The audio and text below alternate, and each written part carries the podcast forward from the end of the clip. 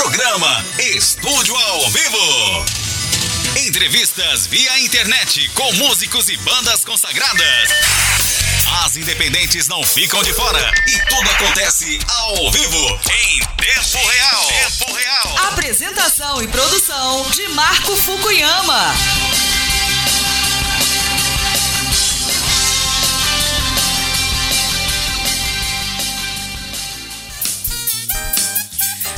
É isso aí, Estúdio FM Rádio Online, mais um programa exclusivo diretamente do Brasil para Estúdio FM aqui no Japão.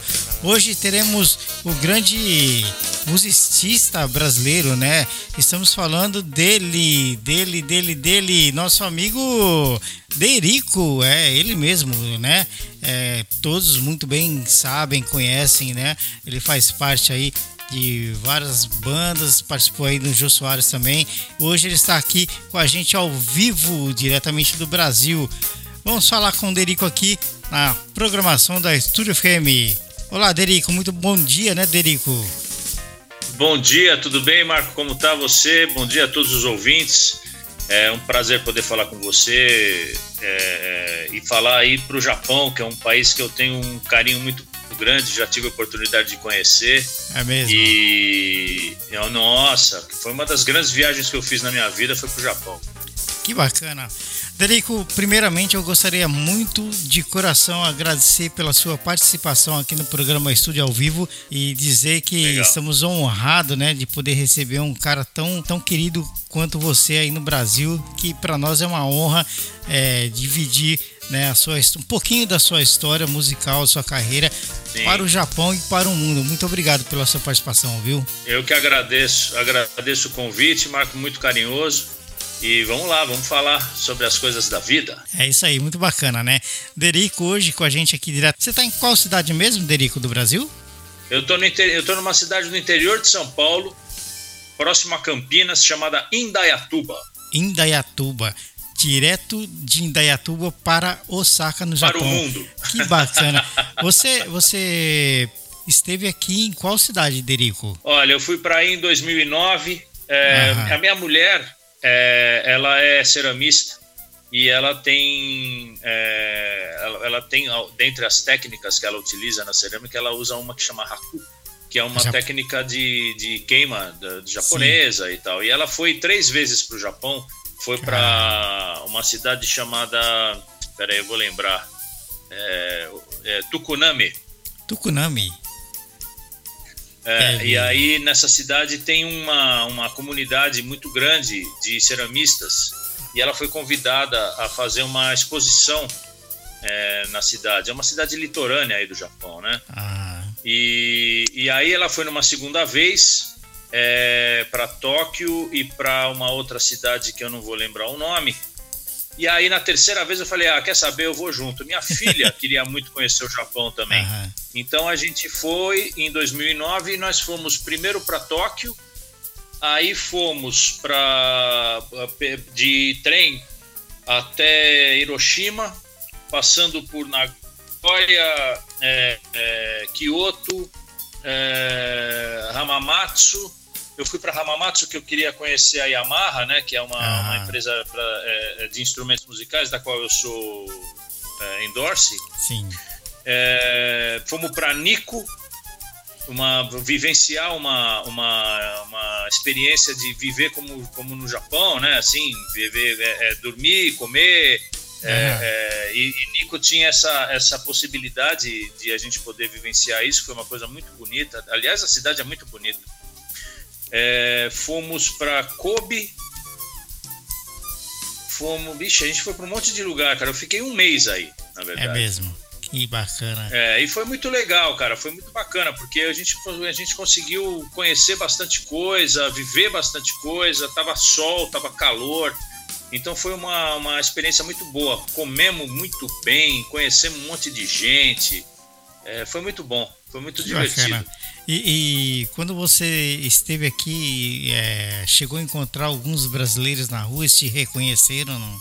Sim, é sim. É, tem uma comunidade brasileira, né, é, é, considerável aí no Japão, né, principalmente sim. nas cidades mais periféricas de Tóquio, né, e, E aí eu conheci, mas assim, é, é, é, muita, muita, muito pouca gente, na verdade, me conhecia, é, porque só quem tem a Globo, quem tinha, né, na verdade, a Globo Internacional é que podia ter acesso ao, ao, ao programa do Jô e tudo mais, né? Uhum. Então é, eu cheguei a visitar o estúdio da Globo Internacional aí em Tóquio e mas assim, tinha, tinha alguns brasileiros que me reconheciam tal. E eu, e eu, né, cara? No Japão, um cara peludo, branco, careca, que nem eu, é, é, é, todo mundo tirava foto, cara. Era muito louco isso, cara. Era muito engraçado. Porque as pessoas ficavam. Porque eu, eu e era calor e eu saía meio de camiseta, uhum. bermuda. E eu sou muito peludo, né? E, as, e, e, e, o japonês não é peludo, né? O japonês não tem. Nossa, mas era muito divertido, cara. As pessoas me paravam para tirar foto, ficava passando a mão no meu braço. muito legal. que bacana. Você teve aqui em Kyoto. Kyoto, nós, nós, estamos aqui a menos de duas horas de Kyoto. Né? É, então, sim, sim, sim. Aham. Que bacana. Você também conheceu. Uma cidade muito bonita, muito legal. Sim. Fui numa feira de, de, de, de rua em Kyoto, muito. Comi, fui comer okonomiyaki. Okonomiyaki. Muito bom. É, muito bom. Muito Você também muito conheceu também um dos pontos mais históricos do Japão, que foi Hiroshima, né? Onde caiu a bomba atômica. Sim. Né? É, Hiroshima nós ficamos muito, muito é, impactados, assim, porque Aham. é uma cidade que na época que a gente foi tinha, é, acho que era 60 anos, 65 anos. Era uma cidade jovem, né? Ela foi reformada, né? Sim, Reformulada, sim. né? Reestruturada. Sim. E, e aí as pequenas coisas que sobraram, né? O, o Eidom, né? É, é, as, a, a, prefeitura, né? Os prédios, aquela, aquela a, o, o, memorial, né? As coisas muito impactantes assim para nós, né? Ocidentais. E como eu gosto muito de história e principalmente da coisa da Segunda Guerra Mundial, é, para mim foi uma, uma. Eu, na verdade, quis ir até Hiroshima, né? Estava no roteiro mas a gente pegou um Shinkansen e fomos viajando de Shinkansen, parando em determinados pontos, né? E a gente acabou indo até Hiroshima. Foi uma viagem muito, muito, muito interessante, cara. Eu, eu adorei, porque você vê a, a, a determinação do povo japonês, né? Sim. Em reestruturar a cidade e, e ao mesmo tempo manter a história, né? Contar para as gerações futuras, né? Eu lembro que quando eu estava no, no, fazendo um passeio turístico por Hiroshima, muitos dos pontos eram, eram visitados por escolas, estudantes, é, é, é para justamente manter essa, essa chama acesa da, da história, paz, né? né? Da, é, exatamente. Foi, foi uma coisa muito interessante para nós, assim, foi, foi muito impactante. Eu, eu, uns anos atrás, eu morei ali a menos de duas horas de Hiroshima, né? Então era um lugar uhum. que no dia de domingo eu gostava de ir ali para tomar sorvete no parque de Hiroshima ali, né? Então é, era, o parque ficava, muito bonito, aliás, né? É, e ficava imaginando a história, né? Tudo que aconteceu ali, as pessoas, né, que, que, que na, naquela época da guerra que se jogaram naquele rio, aquela coisa toda. Então você vem uma história sim. na cabeça da gente, né? E, e... É, e, e, e uma coisa interessante também, Marco, é como as pessoas, é, é, o poder público, na verdade, conseguiu reestruturar a cidade, o bonde, sim, sim. A, as, né, as, as, coisas que eram, eram da época, né? Eles uhum. mantiveram, né? É verdade. Então foi uma, foi uma, é uma coisa muito, muito, muito é, interessante para nós ocidentais, assim que não temos a cultura do Japão, né? É, é uma coisa muito impactante. Você fica até tentando entender por que, que isso aconteceu, na é verdade, verdade, né? O que, que levou a, a, a, a, bomba, esse ódio, essa coisa tão, tão bipolar, né? Mas é, é, é coisa da época, né? Não tem muito o é, que a gente analisar, na verdade. Ah aquela, aquela estrutura toda que você encontra lá dentro, depois que você passa pelo, pelo museu, deixa a gente impactado, né? Toda aquela aquelas muito, coisas que a gente vê, muito. né? Ah, os brinquedos, aquele triciclo, pe, pedaço de tênis, é, sapatos Relógio. de criança.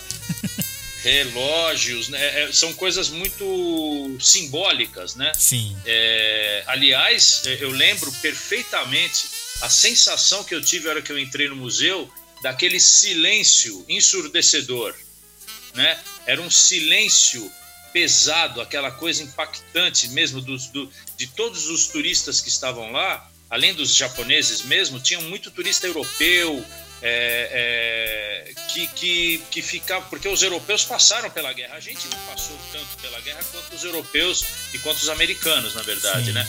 Então, a hora que você vê essas pessoas é, é, é se, se tomando conhecimento e recebendo aquela relação íntima, né, com a, com a, com a situação em si, é muito impactante, cara. Você, você tem gente que chora, é para, fica paralisado. Eu, eu, eu, presenciei pessoas paralisadas na frente de, de determinados é, é, artefatos né, de, de, do museu petrificados. Era muito louco aquilo. A gente, a gente fica meio que é, é espantado, né? Depois que vê tudo aquilo. É. Poxa, tudo, tudo isso aconteceu mesmo. E tem um lugar lá em Hiroshima que, que ainda tem até hoje a sombra das pessoas que desintegraram na hora da bomba atômica, né? Então ficou Sim. a sombra da pessoa ali, né, no chão. Então eles preservaram esse lugar. Né? Exatamente, né? como, como se ela tivesse derretido, né? É muito interessante. E, é Terico, muito interessante. Como você falou que gosta muito de história, eu vou aproveitar aqui para te dar uma dica de leitura muito bacana, né? É um Diga um escritor que, que ele, ele, ele foi prêmio Nobel de literatura japonês. Ele é daqui de Osaka, né? Ele faleceu em 1972 e ele se chama Kawabata Yasunari, né? Então hum. são romances que ele conta que se passam em vários, vários pontos do Japão. Então são muito bacanas os livros dele. E ah, que legal. Eu tenho a coleção toda dele, eu me apaixonei pelo trabalho dele e eu tenho Sim. a coleção toda. Kawabata Yasunari. São romances que se passam em Kyoto, aqui em Osaka, Nara. Ah, que bonito. Vários lugares. E, e, e, tem, e tem em português? Tem, tem. São, os que eu tenho são to, todos em português, né? Ah, então depois manda para mim por WhatsApp o nome direitinho que eu vou, eu vou buscar aqui. Beleza, beleza. Você vai. Eu li um que é muito legal, cara. Uma, são quatro livros, chama Game. Game, já ouvi falar. Que é, é, são, é a história do, do, do da, da, de Hiroshima, né? A história da bomba atômica contada em, em quadrinhos.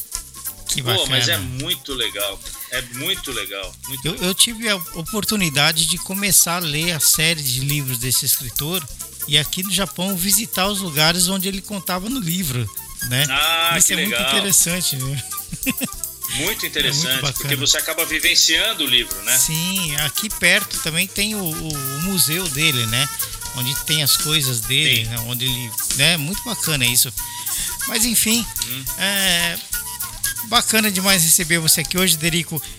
Conta pra gente que, que tá rolando de novo aí na sua vida musical, nessa coisa doida da cultura da música que a gente tanto ama na, nessa vida? O que, que acontece de novo hoje? Bom, eu tô aqui no Brasil é, é, fazendo o possível para para conseguir conciliar minha vida profissional com a, com a minha com a vida é, é de saúde, de pandemia, né, de Aham. isolamento, de restrição, né? E, e, eu fiquei durante muito tempo sem poder exercer minha profissão, né? Porque uhum. uma, a minha profissão é uma profissão que, que foi muito abalada por conta do Covid. Sim. A gente parou, foi um dos primeiros a parar, né? É, é, totalmente com, a, Terrível, com o né? exercício né? da profissão e vai ser um dos últimos a voltar, na verdade, porque é, tudo que está acontecendo passa por, por, você não ter eventos presenciais e tudo mais. E eu vivo de público, né? Eu vivo de evento presencial, Sim. na verdade. Sim. Então é, é, eu tive que me adaptar a uma nova situação profissional, de, de é, é buscar projetos, buscar portas e, e, e, luzes né, que se abrissem para que a gente conseguisse desenvolver é, atividades, né? E acabou que deu certo, viu, Marco? Porque eu, eu agora estou conseguindo me adaptar é, mais é, às, às lives, né, esses shows mais virtuais, é, ah. é, apresentações é, corporativas mesmo, que era uma coisa que eu fazia muito, evento corporativo. Uhum. E eu comecei a fazer os eventos corporativos mais voltados para essa linguagem do, do virtual, né, do, do, do não presencial e acabou que agora as coisas começaram a voltar um pouco ao eixo, né?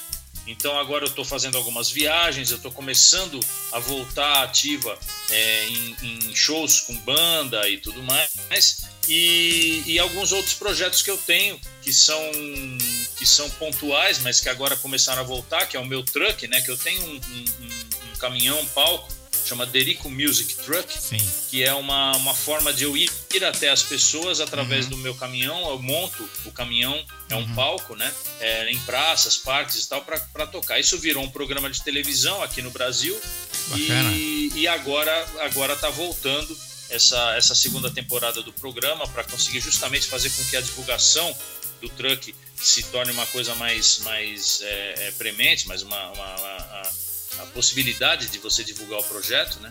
E mas estou aí, cara, estou fazendo algumas coisas, gravei um CD, né? Lancei na Europa no, no, no final, no, no, começo da pandemia. Eu, eu, lancei o CD, voltei de viagem, começou a pandemia.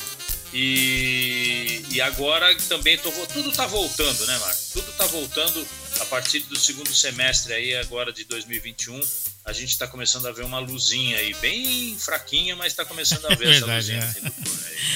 É. Isso acabou com todo mundo, né? Quebrou com todo mundo. Aqui também. Cara, é incrível. A, é, né? Aqui também as coisas não, não tá lá aquelas coisas também não, né? Tá tudo meio que parado ainda nessa área, né? Eu tenho visto. Então, mas tá, tá tendo shows? Aí não, no Japão tá tendo show presencial, não, alguma coisa? Que eu saiba, não. Nem aqui no Blue Note, nem aqui no Blue Note não tá acontecendo nada. É, eu vou, eu vou gravar para você ter uma ideia, por coincidência até você ter falado, agora dia 17 de julho, que é o dia do meu aniversário, uhum. é, vai ter uma, uma, Eu vou fazer uma live pro Blue Note, na verdade. Ah, é? é Aí do Brasil? É, então assim, mas é, é live, né? É live. Ah, aí a Blue Note de São Paulo. É em São, é Paulo. São Paulo. Bacana. Então, eu vou fazer aniversário junto com você, hein? Você faz dia 17, eu faço dia 18. Oh, que beleza. Parabéns para nós. Somos é. cancerianos. Somos cancerianos, cancerianos. é. que bacana. Ah, e me fala uma coisa pra gente, Derico. Como que foi o seu início de carreira? Você começou muito cedo, né? E também estudou com grandes mestres como João Dias, é, Carrasqueira, Jean, Manu, Jean, Jean Noel, né? Lídia Almond, né? É isso. É. Hector é, Costita, é isso? E é a, Mil, é, a Milson Godoy, grande. né? É, do, do, do Zimbo Trio. Zimbo Trio. E como que foi? É, é, é foi um grande aprendizado para você ter. Olha, eu comecei, Marco, é, a tocar muito, muito cedo, com 5 anos de idade. Eu sou de uma família de músicos, né? Eu sou de uma ah. família de pianistas. Minha mãe, pianista, meu tio foi um pianista muito famoso aqui no Brasil, chamado Pedrinho Mata. Ele teve uma carreira muito promissora na, na, na época da Bossa Nova, é, tocou internacionalmente. Foi um cara muito, muito positivo, assim, na, na de sucesso na carreira musical. Uhum. E então eu nasci e cresci nesse ambiente. E eu assoviava, né, com um ano de idade. E a minha mãe, dona Mercedes Mata, hoje 91 anos de idade, ainda viva, toca lá o seu pianinho e tal, tranquila, é, bonitinha, bonitinha. É, achou por bem é, me orientar musicalmente com 5 anos de idade, me dando uma flauta doce. Ela me deu uma flauta doce, que é essa aqui, ó, tá aqui comigo até hoje, ó. Deixa eu até mostrar para vocês. Aqui, ó. Olha é só. Flautinha doce. Que bacana. É. De plástico. Isso aqui tem 50 anos. Caramba. E é, e aí com essa flautinha doce, eu comecei a tocar, comecei a estudar, é, e a flauta doce é um instrumento muito fácil, né? É, como iniciação musical, é um instrumento de, de muito fácil digitação, é, é, resposta imediata, porque você assopra, sai som, né? Uhum. Diferente de violão, diferente de instrumentos que você precisa ter uma, uma, uma, uma certa capacidade de, de, de, destreza, de força, né? De, de, mão, né? E a flauta doce não. Então eu, eu, eu me senti muito confortável tocando flauta. Assim.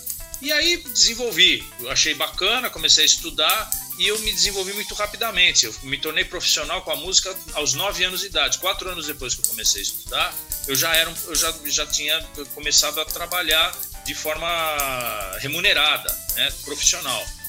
Então eu, eu, esse ano completo 46 anos de carreira. Né? Eu, comecei, eu tenho, vou fazer 55, né? E comecei com 9. É, é, e, e, a minha mãe, por conta disso, por ser uma pessoa muito influente na, na, na, na no, no, cenário musical aqui no Brasil, ela tinha muito conhecimento. O network dela era, sempre foi muito, muito respeitado, assim, né? Então, eu estudei sempre com grandes mestres, assim. O, Jean, o João Dias Carrasqueira, um grande mestre da, da flauta, da música brasileira é, Jano Sagar, internacional. É, então eu tive grandes mestres, né? O, o, Hector Costita, quando eu comecei a estudar flauta e saxofone, foi com ele.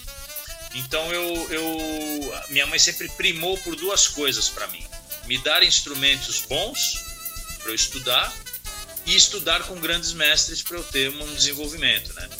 Então esse foi o grande legado que ela me deixou, né? De, de, de oportunidades, né? Que ela me deu para poder estudar. Isso foi uma coisa muito, muito é, é, característica, assim, foi uma coisa muito marcante na minha profissão, porque me desenvolveu de uma forma muito, muito estrutural, né?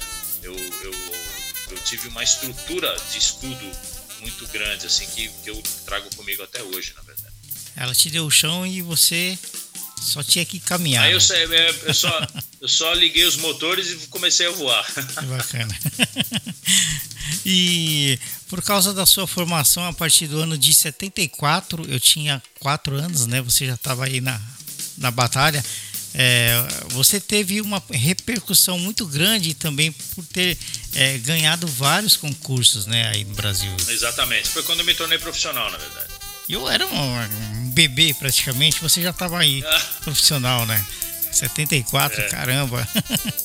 e, e, qual a sensação que você teve aos 14 anos quando foi o prêmio, é, é, o primeiro, aliás, flautista da Orquestra Jovem Municipal de São Paulo, com 14 anos? É, então, o, o que acontece é o seguinte, quando eu, eu, eu me tornei profissional, comecei a ter uma carreira de música erudita, na verdade. Uhum. É, então eu tinha um quarteto. Primeiro era eu e minha mãe, né? A gente tinha um dueto de sax, de flauta e piano muito muito respeitado na, na, no meio da música erudita, né? Que é, uma, é, um, é um meio muito restrito, na verdade, né? Uhum. Eu acho que isso no mundo inteiro, né? Talvez na Europa, no, no Japão, seja um pouco diferente do que aqui no Brasil. Aqui no Brasil a música erudita é para poucos, né? Não é todo mundo que escuta, você não tem uma, uma divulgação massificante uhum. é, da música instrumental erudita no Brasil. E, e então, a, nesse meio, a gente tinha uma certa repercussão muito interessante. E, a, a, e aí, depois disso, eu fui fazendo meus recitais, fui tocando com a minha mãe, fui viajando fui adquirindo experiência e fui aumentando as minhas possibilidades. Aí montamos um quarteto, que era eu minha mãe, mais um violista chamado Pérez Dvorek e uma arpista chamada Leda Natal. A gente criou um quarteto e aí começamos a fazer concertos e tudo mais. E aí, paralelamente a isso, na minha carreira profissional também de música erudita, eu comecei a participar de algumas orquestras. Então eu tocava, eu fui participar da orquestra do, do Festival de Campos do Jordão, que é um festival muito renomado aqui no Brasil, é, é internacional é, entrei para a jovem da municipal e, e, tudo isso foi me dando experiência, foi me dando cancha, foi me dando é, é, mais oportunidades e, e, e, evolução de repertório, é, técnica, um monte de coisa, né? E, e aí eu, eu tinha 13, 14 anos de idade, pô, eu era muito moleque, né? Muito era novinho, muito né? Muito novinho.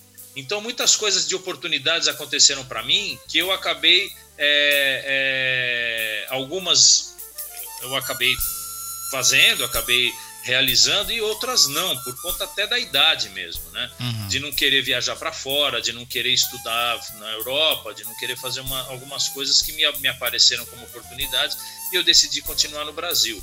É, não me arrependo, na verdade, de ter, de ter tido essa, essa decisão, porque a partir daí eu entrei no jogo, comecei a fazer umas outras coisas que também me tornaram uma pessoa conhecida, me deram muitas uhum. oportunidades também e tal.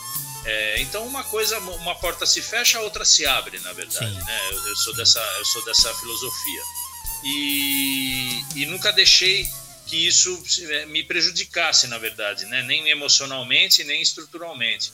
Então a minha vida acabou é, é, é fluindo por outros caminhos, né? Uhum. Que não o da música erudita, né? Foi, foi positivo, na verdade. Poxa, que é uma história muito legal a sua, viu? O seu primeiro instrumento que você começou a trabalhar, né, como você já disse, foi a flauta, o instrumento de sopro. É. E como foi que você passou a se dedicar ao saxofone, piano, guitarra, contrabaixo, violão, bateria? você é um cara multi-instrumentista, né? É, Na verdade. É, né? Então, o que aconteceu, Marco, foi o seguinte.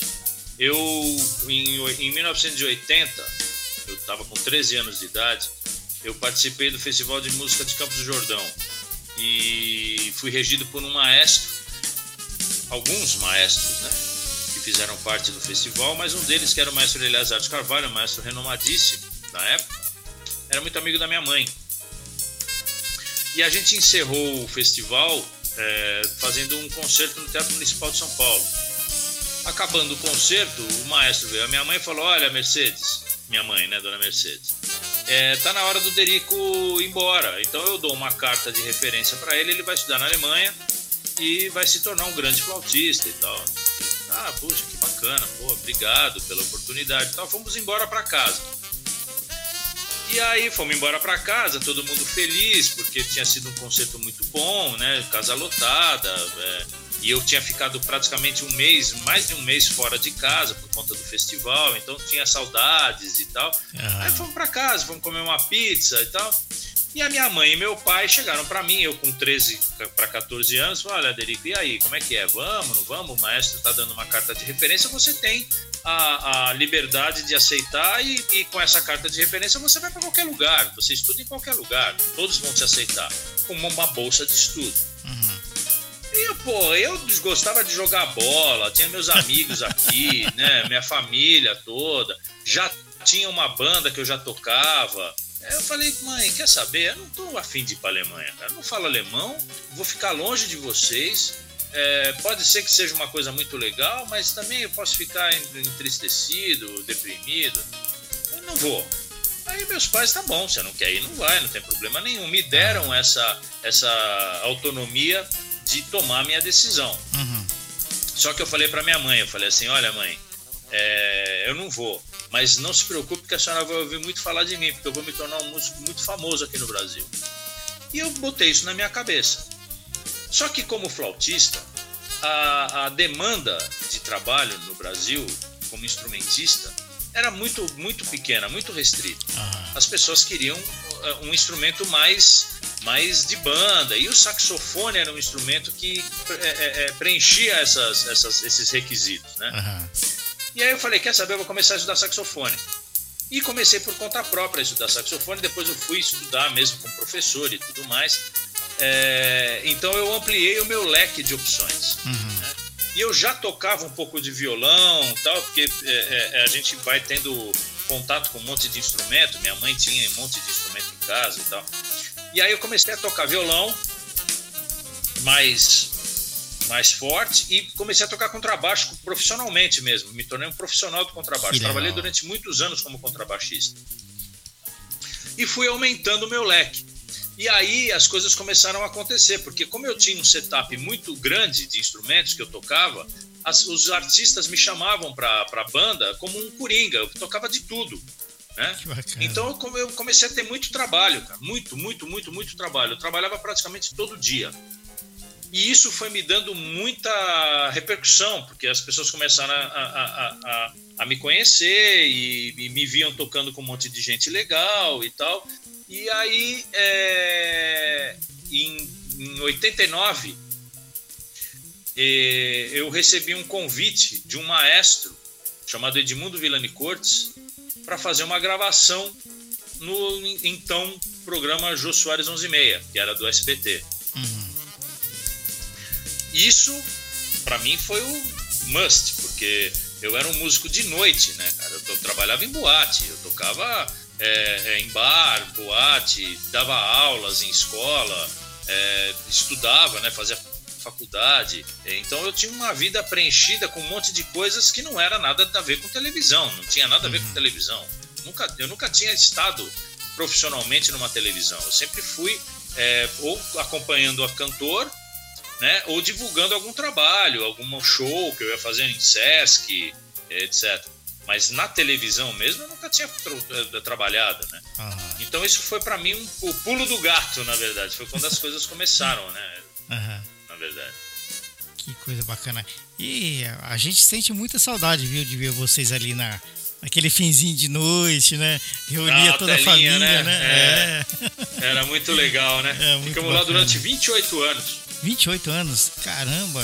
É, Nossa. 28 anos. A gente se reunia na né? sala de casa, os irmãos iam chegando da escola à noite e todo mundo sentava ali na, no, no braço do sofá, é. ficava assistindo o jogo ali. É muito bacana, viu? É, era muito legal, né? Tinha muita a história do Brasil passou lá. Que coisa, né? Muito bacana. A gente sente muita falta disso, né? Ah, a, a, a fase em que você trabalhou com grandes artistas foi importante para sua carreira, porque você conheceu e, e trabalhou com, com, nomes, né? Como Dominguinhos, Amelinha, Ana de Holanda, Chico César, né, grande músico também, além de ter feito parte de, de, um ciclo de shows com outros artistas como é, Hermeto Pascoal, Arrigo Barnabé, entre outros, né? Tudo isso é, foi uma, muito importante para você, né? É, então, foi isso, Marco, que me deu a estrutura e a base para eu seguir o meu caminho na música popular, né? Porque ah. eu vinha da música erudita, na Sim. verdade, né? Então, o fato de eu ter esse contato com esses músicos, artistas da música brasileira contemporânea, me deram essa estrutura, esse conhecimento, esse network, porque eu comecei a conhecer muita gente da, da, uhum. da, do meio que me ajudou muito. Muitas pessoas me ajudaram muito. Eu tenho uma gratidão muito grande por vários, vários, vários dos meus amigos, queridos, colegas de trabalho, que, que me deram muita força, porque eu era muito moleque. Era muito moleque. Eu tinha 16, 17 anos, eu ia é, substituir músicos já tarimbados em bandas de baile, em, em, boates, em, em, fazendo acompanhando cantores é, é, renomados, né? Então, assim, para mim era uma responsabilidade muito grande e as pessoas acreditavam muito em mim. Então, isso me deu uma confiança muito grande para manter o meu, o meu, a minha profissão e seguir o meu caminho, né? É, eu agradeço até hoje, cara. Sempre que eu falo, eu falo com muito carinho de todas essas pessoas. Que bacana, viu? Conta pra gente um pouquinho, é, Derico, sobre a Arte Livre, é, a escola de música, né? Que escola, foi fundada né? em 83, né? É, a escola tá com. Vai fazer 38 anos, né, agora ela tá com uma, uma carreira muito pródiga, assim. A gente está com três unidades. É uma, foi uma, uma, uma, um sonho da minha mãe, na verdade, Dona Mercedes, que ela, ela fundou a Arte Livre em 83, numa época em que a gente estava cada um fazendo o seu trabalho, o seu papel na música, e ela uniu todo mundo, meus os irmãos, é, para dar cabo dessa, dessa empreitada dela, né? Porque isso é um empreendedorismo dela Sim. que a gente herdou também, né? Eu, eu tenho uma, uma, uma veia empreendedora na música que vem da minha mãe, na verdade. E a gente vivenciou isso de uma forma muito, muito bacana, porque cada um tinha uma função dentro da escola, né? Hoje o meu irmão é que, é que cuida, né? Porque minha mãe já não tem mais condição, com 91 anos, mas o meu irmão, Sérgio, ele que cuida da arte livre, é dele a arte livre, na verdade. É, a gente é sócio, mas, mas ele é que toca. E, e tá bem, porque a gente tem uma filosofia de criar músicos né, para a vida profissional uhum. de uma forma muito livre, muito é, solta, né? É, logicamente com, com, com compromisso, com responsabilidade, com estrutura, mas a Arte Livre ela é uma escola, é, é, o próprio nome diz, né? É uma escola livre mesmo de música. Então a gente, a gente vive essa, esse conceito né? há 38 anos e com muito sucesso, porque a gente vê hoje muitos dos músicos que estão hoje na ativa no Brasil passaram pela Arte Livre, né? Então a gente tem aí umas três, quatro gerações de músicos hoje que passaram pela Arte Livre. É muito gratificante para nós isso, né? Que bacana. É, a minha mãe fica toda feliz, cara. Ela, ela certeza, adora né? né? saber das histórias, como tá a Arte Livre hoje e tal porque para ela é um sonho realizado, né? Principalmente pelo legado que ela deixa para nós, né? De, de, uma, de uma fonte de trabalho, de, de, de realização, né? Dentro da música e, e para nós também, cara. Eu, eu hoje não tenho muito muito é, é, é muita ação, né? Não sou muito ativo na Arte Livre por conta do meu trabalho paralelo de música, que é viajar muito. Eu estou ah. sempre fora, né? Fazendo, fazendo shows e tudo. Então eu não tenho muito tempo é, é para disponibilizar na, na, na, condução da escola. Sim. Mas o meu irmão tá lá, firme e forte, Bacana. fazendo, fazendo o papel do guerreiro. É. Legal. Você sabe que é, nós estamos aqui ao lado de um parque gigante que ele é um pouquinho menor do que o Ibirapuera. Ah, que e lindo.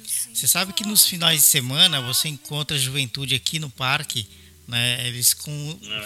domingo com a uniforme de escola, seis, sete, oito alunos, mas é, não é porque é, é coisa da escola, não, é porque eles gostam. Então eles se reúnem em algum lugar aqui no parque Cada um tira o seu instrumento, violino, é, violoncelo, e ficam ali o Sim. dia inteiro tocando, estudando. É muito bacana, viu? É... Que legal, hein? Isso é, isso é uma, é, uma, é uma coisa muito gratificante para nós, né? Saber que a criançada, a molecada tá levando a música a sério, né? Porque é, a música para mim é, uma, é, um formador de caráter, na verdade. Sim, né? sim. A criança que, que se envolve com a música, que, que experimenta a, a arte, né? a gente fala da música porque é o nosso meio, mas dança, é, é pintura, teatro, é, esporte, são, são meios de, de formação de caráter da juventude que mudam o mundo. Cara. Eu acho que isso aí é primordial para a gente conseguir ter uma, uma evolução da espécie, na verdade. Então é muito, muito legal poder ver isso. E a gente que viaja, eu lembro disso quando eu fui para o Japão. Eu lembro que você encontrava em parques é, é, manifestações várias, é, muito organizadas, as pessoas tocando muito bem. Sim. Eu lembro de ter visto um grupo de choro no Japão, é, é, é, o japonês tocando chorinho. E é muito legal, né, cara? eu acho muito legal isso, cara. É muito bacana. Um, uns meses atrás eu vi um japonês, um senhor, né, sentado debaixo de uma árvore. Você imagina o, de fundo dele aquela cerejeira toda rosa, Sim. né? Lindo. Um lago, né? E ele sentado no banquinho e, forrado de folha seca, aquela folha de, né, de, de outono. É, de outono. E o cara tocando acordeon, né? Isso achei ah, muito bacana, achei muito bacana. Olha, né? um instrumento típico brasileiro, Sim, na verdade, né? Tocando acordeon. Né? Eu fiquei um tempão parado assistindo, assim, muito é, legal. Emociona, né? Sim, é. demais, viu? Muito bacana. Ô, Marcos, você sabe que eu tenho, eu tenho dois discos gravados só com música japonesa, né? Acho que você tinha me comentado já, né? Isso daí. É, ó, tem um aqui, ó. ó isso aqui, ó. Ah. Que bacana. É, chama. É, chama. Kizuna. São dois volumes, Kizuna número 1 um, Kizuna número 2. E aí, esse daqui é, é só canções é, é, é típicas do Japão. É muito legal, cara. Que bacana. O primeiro e o segundo, é, gravei. Eu gosto muito da, da cultura japonesa. Adoro a cultura e, japonesa. eles foram lançados só aí no Brasil? Foram lançados só aqui no Brasil. Só aí no Brasil. Eu só tenho. Eu só tenho. Mas assim, vim pra cá fazer show, essas coisas, você não vê ainda, né? Então, ainda não, nunca toquei no Japão. A única coisa que eu fiz quando eu fui pro Japão, que eu levo a minha flautinha, né? Eu levo ela pra todo lugar, né? Aí eu toquei no metrô, cara, e não pode, Olha, né? É proibido. Aí eu toquei, o cara veio pra mim e falou: oh, não pode, não pode. Eu falei: oh, desculpa, eu não sabia, sou brasileiro. mas eu toquei, toquei uns chorinhos aí no Japão já, Caramba. mas tudo, tudo clandestino. Não, mas, mas você... eu ainda tenho muita vontade de ir pro Japão. Arruma pra mim aí, o, Marco, de eu Opa. ir pro Japão tocar música brasileira. Vamos sim, ué. Se você para. Tocar, fazer uma, faz, fazer uma palestra em uma, alguma faculdade, universidade, tocar nas escolas. A gente pode batalhar por isso, né? A gente pode Pô, tentar isso daí. Vai ser um prazer. Né? Eu, vou, eu vou com o maior prazer do mundo. Olha que bacana. Vamos correr atrás disso aí, né? A gente pode tentar. Já pensou? Olha, é, se você para em, um, em um, uma saída de estação de trem com essa flauta e começa a tocar, é, com certeza vai ficar lotado de gente te assistindo. Porque Não, então, eles é, adoram. as pessoas têm muito respeito, eles né? Adoram. E tem muito respeito, né? Pela, pela, pela interpretação, pela, pela é, performance, né? Aham. Mas eu lembro que o cara do, do trem falou que não podia. É verdade. Nem, nem, nem você atender o telefone não pode, né? Não pode. É. Você tem que tampar a boca e falar Exatamente. bem baixinho, né? Fala baixinho, exatamente. Eu, eu, É, mas é, tá certo, né? Uns, uns meses atrás eu entrevistei aqui, você deve conhecer bem o Toninho Horta, né? Sim. Ele tem- Lógico, tocamos juntos já. Tem vários discos lançados aqui no Japão. Sim, E- ele tem uma carreira bem, bem promissora aí, né? Sim. E o pessoal gosta muito do trabalho dele aqui. Sem contar vários artistas japoneses que cantam em português, né? A, a- a bossa nova, a música brasileira e tal. Isso é muito bacana.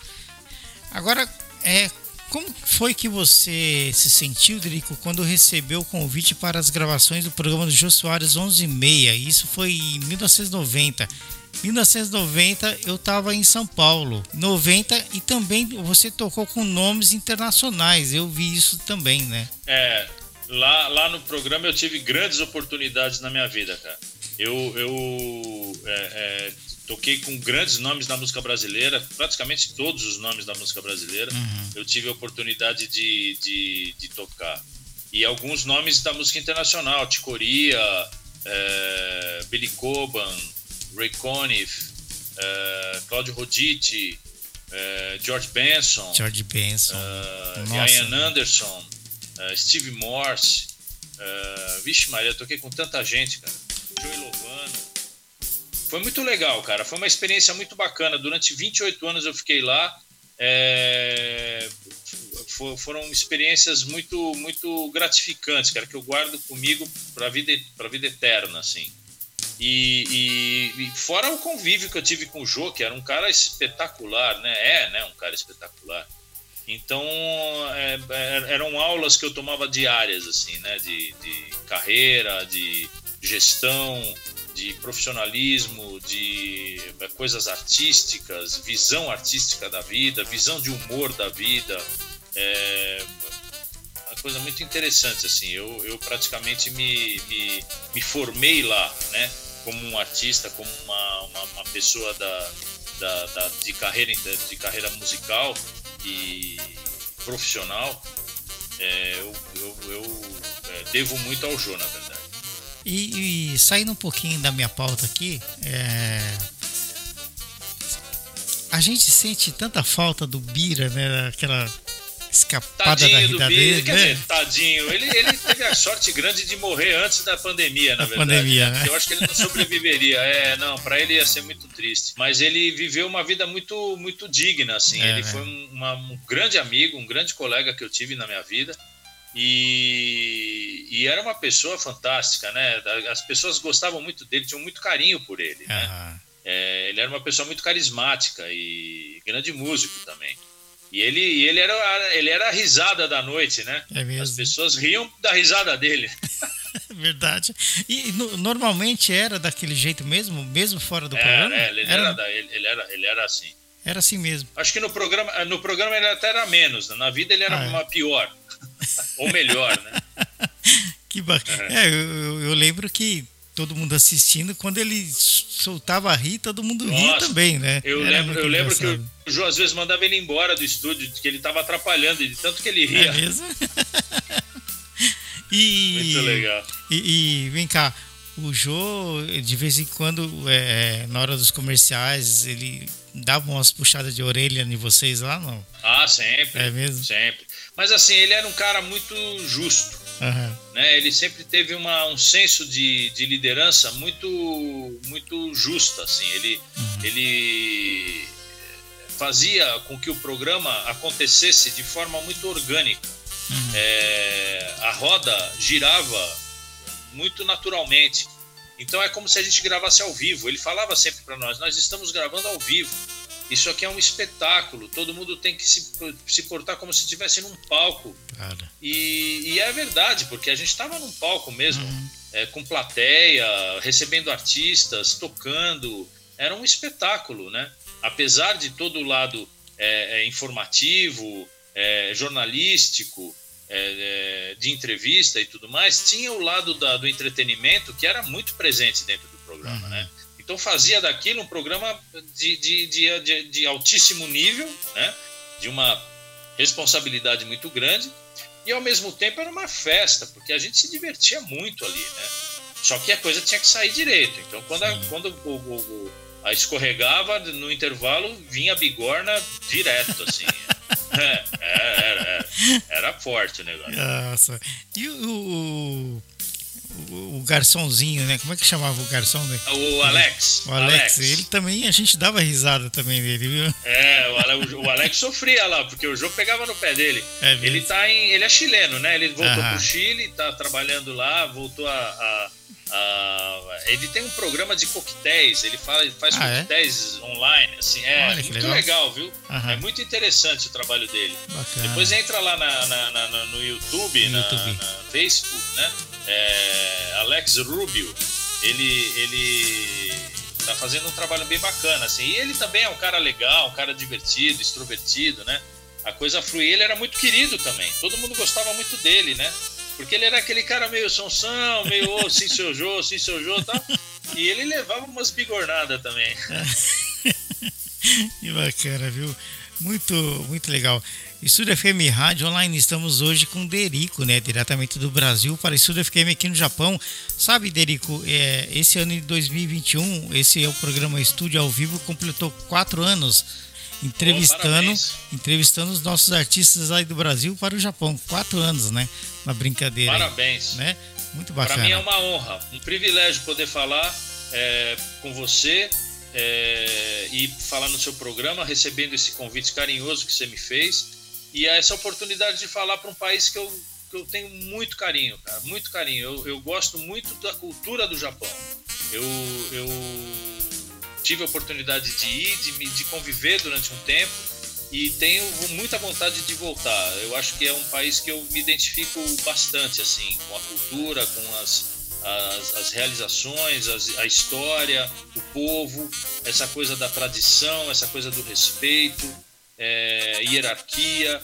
Eu acho muito positivo isso para o desenvolver da, da, da sociedade. Né? Eu acho que são conceitos e virtudes e valores muito importantes para a comunidade, assim, né? Tenho grandes amigos japoneses, grandes, grandes, grandes, queridos amigos que, que eu guardo no meu coração. Assim. Quando eu vier ao Japão, será muito bem recebido, viu? Seria, né? Vou te é, procurar, vou te procurar. Opa! É só mandar um, mandar um alô que a gente né, encontra aí no Japão. Legal. Ótimo. que bacana, né? É... Outra coisa também que eu achei muito bacana é que você também tem um programa de rádio, né? O Jazz em Ponto. Esse programa é gravado em seu em estúdio, não? Como que é, Derico? Então, ó, eu tô aqui, tô falando com você, eu tô no meu estúdio aqui em casa, né? Eu tenho um estúdio aqui Sim. que eu construí para poder desenvolver alguns projetos meus, né? E, e, o Dias em Ponto é um programa que eu tenho que está no YouTube, né? Quem quiser, YouTube barra Derico Oficial. Lá tem um monte de coisa. A maioria das coisas que eu faço estão no meu canal do YouTube.